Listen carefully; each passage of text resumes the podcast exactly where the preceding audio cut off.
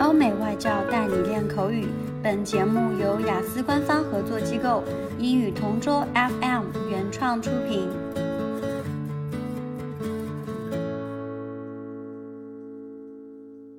What things do families keep for a long time?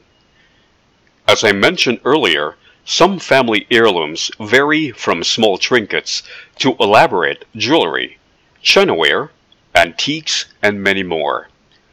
They are timeless treasures that may have sentimental value or even be worse than their original price.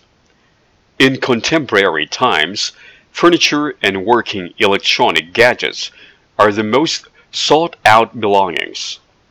However, I would rather keep an eye on preserving photos so I can share them with my kids and to my grandchildren when we walk down memory lane.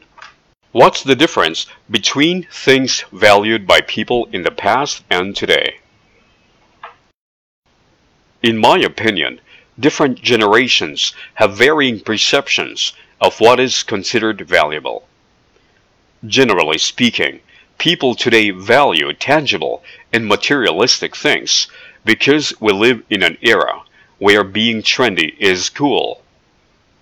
People became obsessed with having the latest gadgets, shoes, clothes, and many more.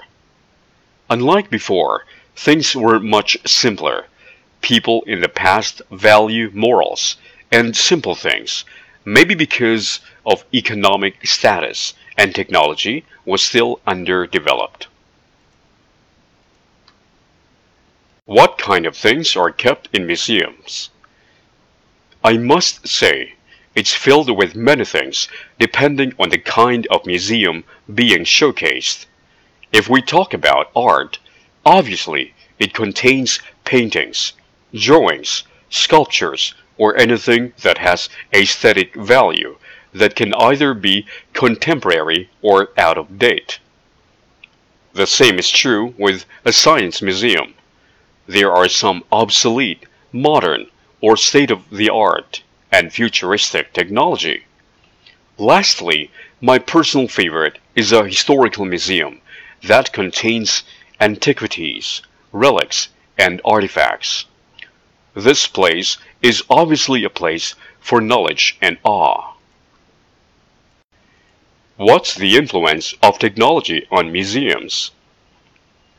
This for me is special, since I feel history is being introduced to science and vice versa. As we all know, most museums are composed of some relics, antiques, and artifacts. So, with the help of science, we can easily catalog, authenticate, and be certain of some things that we are unsure of. Also, with the help of virtual reality, it can help museum goers have a feeling of the real deal.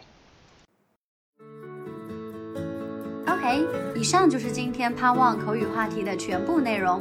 想要免费获取雅思口语完整题库的小伙伴，可以关注微信公众号“英语同桌”，回复关键词“口语题库”就可以啦。